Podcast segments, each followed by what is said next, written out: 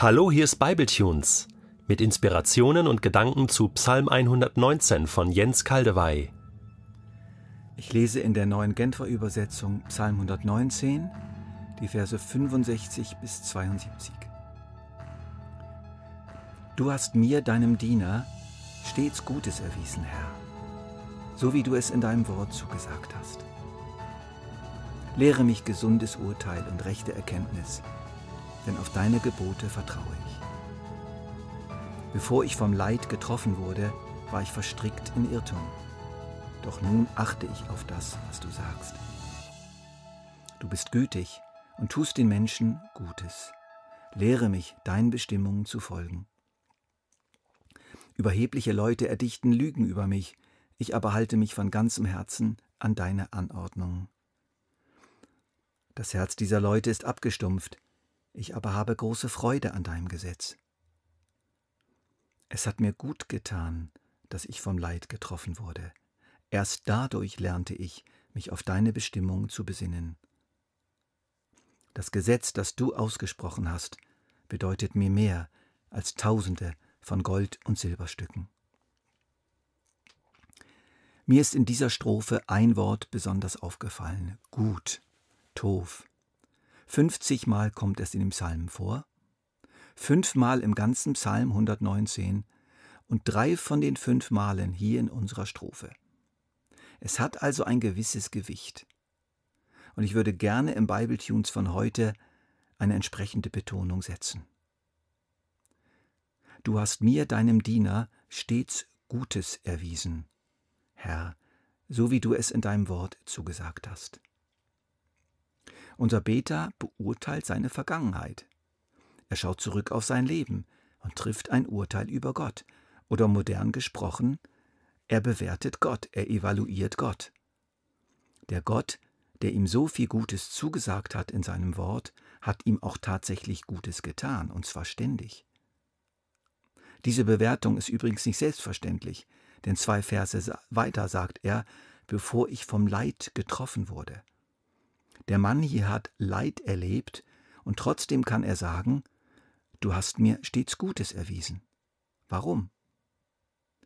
Bevor ich vom Leid getroffen wurde, war ich verstrickt in Irrtum. Doch nun achte ich auf das, was du sagst. Er erkennt also, dass das Leiden kein Willkürakt Gottes ist, so nach dem Motto, je nach Laune tut Gott mir Gutes oder Böses oder schaut nicht hin.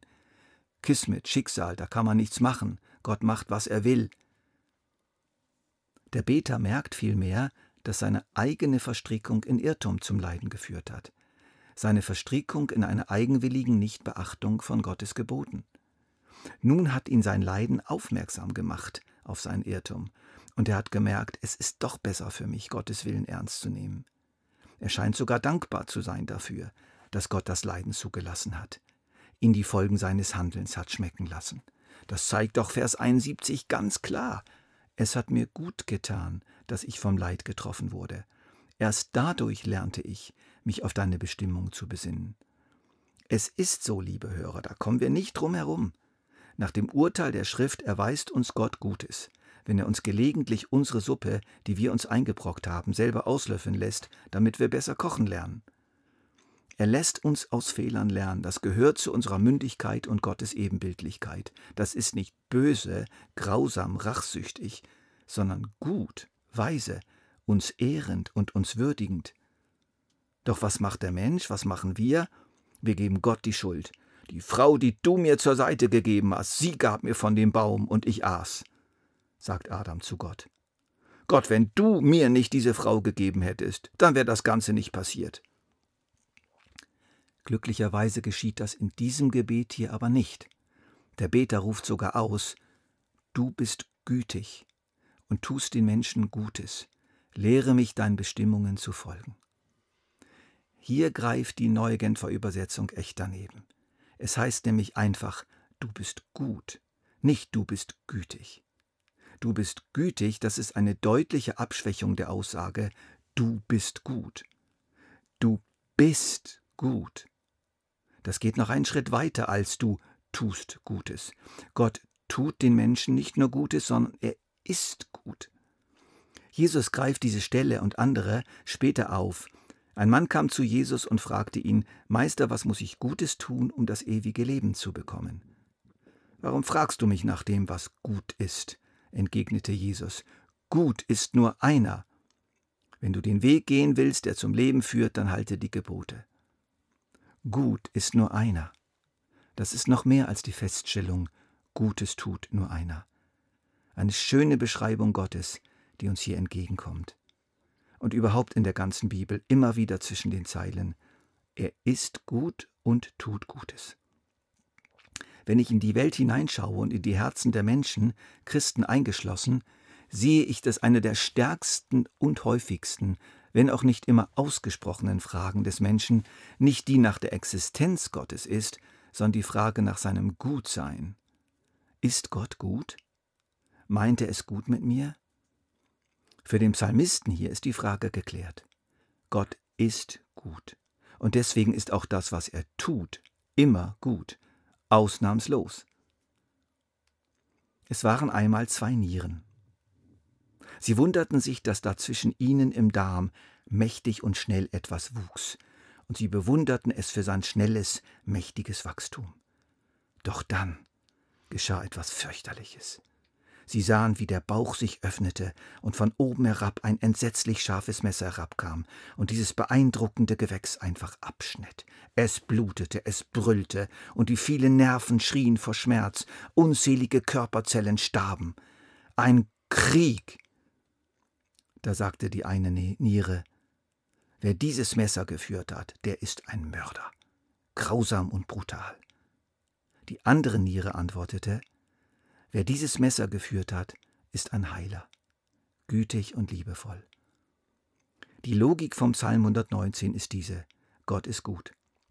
Und deshalb ist auch das, was er tut, gut. Und deshalb ist auch das, was er gebietet, gut. Und deswegen richte ich mich auch danach. Das ist doch das Beste, was ich tun kann. Du bist gütig und tust den Menschen Gutes. Lehre mich, deinen Bestimmungen zu folgen. Lehre mich gesundes Urteil und rechte Erkenntnis, denn auf deine Gebote vertraue ich. Sie sind so gut, Herr, und deswegen möchte ich sie noch besser verstehen und möchte noch mehr begreifen, wie ich sie auf meine jetzige Lebens- und Berufssituation anwenden kann. Überhebliche Leute erdichten Lügen über mich, lesen wir weiter. Ich aber halte mich von ganzem Herzen an deine Anordnungen. Das Herz dieser Leute ist abgestumpft, ich aber habe große Freude an deinem Gesetz. Ich schaue nicht auf die Bosheit dieser Menschen, sondern auf deine Güte. Ich lasse mir doch nicht von der Bosheit der Menschen meine Handlungsweisen diktieren. Ich lasse mich doch nicht von ihnen gleichschalten. Nein, deine Güte, Jahwe, dein Gutsein soll mich inspirieren, motivieren, prägen und leiten. Das Gesetz, das du ausgesprochen hast, bedeutet mir mehr als Tausende von Gold- und Silberstücken. So schließt dieses diese Strophe, weil es deine Gebote sind, Herr, weil sie Ausdruck deiner großen Güte sind, weil sie deinen Charakter widerspiegeln, sind sie mehr wert als alles. Was ist das Wesen Gottes? Güte. Was ist das Wesen des Gehorsams? Er ist überzeugt von Gottes Güte.